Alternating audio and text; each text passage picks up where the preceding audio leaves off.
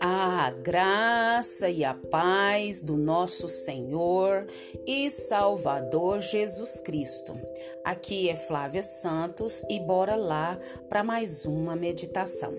Nós vamos meditar nas Sagradas Escrituras em Ezequiel 37, 13. E a Bíblia Sagrada diz: Quando eu abrir os seus túmulos e os fizer sair, vocês, meu povo, saberão que eu sou o Senhor. Ezequiel 37, 13. Oremos. Pai, em nome de Jesus, estamos uma vez mais na tua preciosa e majestosa presença. E é com muito temor e tremor que nós pedimos ao Senhor perdão. Pai, eu quero pedir perdão dos meus pecados. Perdoa, Pai, tudo que há em mim que não te agrada, porque é o Senhor que me conhece, o Senhor que me sonda, e até aqueles pecados que não tenho conhecimento que os é, pratiquei, Pai. O Senhor, Pai, me perdoe e traga minha memória para que eu possa confessar. Pai, quero agradecer ao Senhor por mais um dia de vida e por mais um dia de vida dos meus, é, da minha parentela, da minha família, dos meus amigos, irmãos em Cristo, dessas pessoas que nos ouvem nesses áudios diários e juntamente com os seus. Agradecemos por tudo que o Senhor tem realizado nas nossas vidas. Obrigada, Pai, por toda providência, por toda proteção, por toda presença viva e real do Senhor. Pedimos ao Senhor que continue falando conosco nós necessitamos do Senhor, nós necessitamos da tua palavra, nós necessitamos dos teus ensinamentos, nós necessitamos, necessitamos da direção, da orientação do Senhor. Continua, Pai, falando conosco. É o nosso pedido, agradecidos no nome de Jesus. Amém. Nós vamos falar sobre a esperança. É isso mesmo que você me ouviu. A esperança. E às vezes a gente nos a gente, a gente está numa situação da qual a gente pensa assim: tô perdido. Chegou o fim da linha. Agora não tem mais jeito, não tem mais solução, não tem para quem recorrer, não tem para onde correr, não tem para onde ir, não tem mais o que fazer. Há esperança. Mas você não sabe do meu problema. Há esperança. Mas você não sabe o que eu estou passando. Há esperança. Ah, mas eu estou no fundo do fundo do poço. Há esperança. Há esperança. Ouça. Então, Judá estava no cativeiro babilônico. Anos e anos e anos se passaram e haviam perdido toda a esperança. Pior que mortos em seus túmulos, os cativos sob a opressão dos dominadores, eles consideravam-se verdadeiros ossos secos, sem vestígio algum de vida. Tinham uma tristeza, eles tinham uma triste certeza da impossibilidade de reversão do quadro, que era um quadro terrível em que eles se encontravam. A situação era terrível. Era uma situação totalmente contrária. Olharam e não tem solução. Mas a mensagem de Deus para eles era de esperança. E a mensagem de Deus para nós neste exato momento é de esperança. Esperança onde não havia nenhuma esperança para quem se sentia morto, para quem se sentia com ossos secos, para quem se sentia sem possibilidade de retornar a viver. Quantas vezes eu e você nos encontramos assim? Não tem esperança nenhuma, não tem esperança de viver, a gente se sente morto, a gente se sente seco, literalmente, a gente se sente sem é, nenhuma possibilidade de retorno, de vida, de alegria, de gozo. Muitas das vezes nos encontramos assim, mas há esperança. Há esperança. há esperança.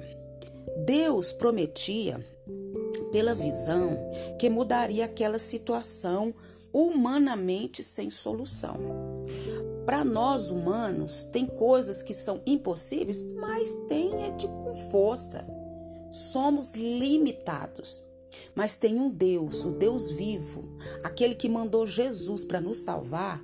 Ele é um Deus ilimitado e para ele não há impossíveis. Por isso que eu estou te dizendo nesse exato momento, há esperança. Porque Humanamente, muitas e muitas e muitas coisas são impossíveis, mas para Deus tudo é possível. E o que ele fala, ele garante. Muitas vezes eu e você falamos coisas que não vamos cumprir, mas Deus não, ele é fiel para cumprir. Faria isso para avivar a fé do seu povo e mostrar o seu poder. A lição que fica para nós é semelhante. Deus tem poder para transformar qualquer situação. Por mais desesperadora que seja, por mais terrível que seja, há esperança. Ainda que pensemos, não há mais esperança.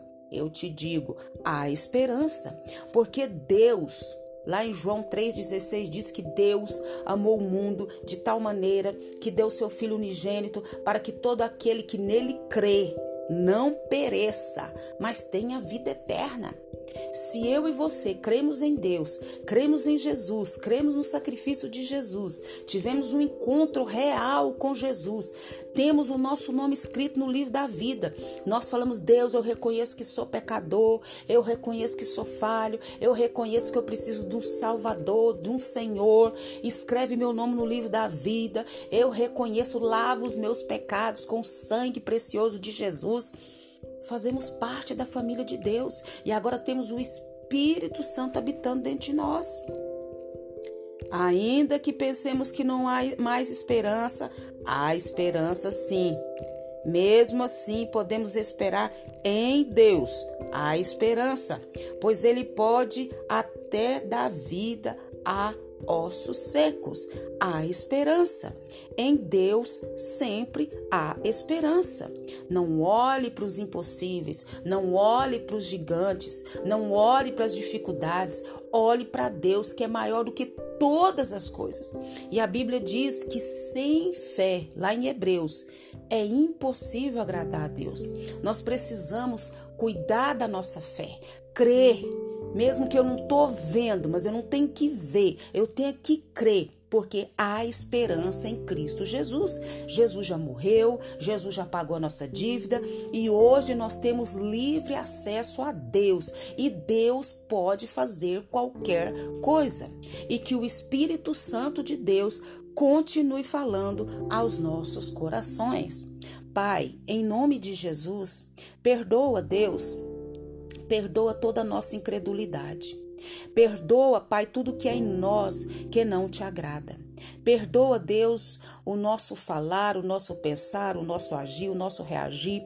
Perdoa, Pai, a nossa falta de fé, a nossa incredulidade em situações das quais nós dizemos que não há esperança. Mas no Senhor Jesus nós temos esperança no Senhor, Pai, porque Jesus já pagou a dívida e já rasgou o véu e hoje nós temos livre acesso ao Senhor. Muito obrigada, Deus, por essa palavra, porque há esperança. Pai, trabalhe em nós, aumenta nossa fé. Nós clamamos, nós suplicamos, nós imploramos em nome de Jesus. Pai, continua nos guardando dessa praga do coronavírus, continua nos guardando de todas as pragas que estão sobre a terra, todas as pestes, todas as enfermidades, todas as moléstias, tudo que não vem do Senhor. Pai, em nome de Jesus, Pai, que o Senhor nos livre, Pai, de toda enfermidade. Livra a nossa vida, livra os nossos. Meu Deus, e a pior das pragas, Pai, que é o pecado. Não nos deixa sermos insensíveis ao pecado. Deus, nós pedimos ao Senhor, continua guardando a nossa vida, a vida dos nossos, a vida dos que nos ouvem e a dos seus. Pai, em nome de Jesus, nós clamamos a Ti. Ó oh, meu Deus, e já te louvamos e te agradecemos. Leia a Bíblia e faça oração se você quiser crescer. Pois quem não ora e a Bíblia não lê, diminuirá, perecerá e não resistirá. Um abraço e até a próxima, querendo bom Deus. A esperança, a esperança, a esperança. Fui!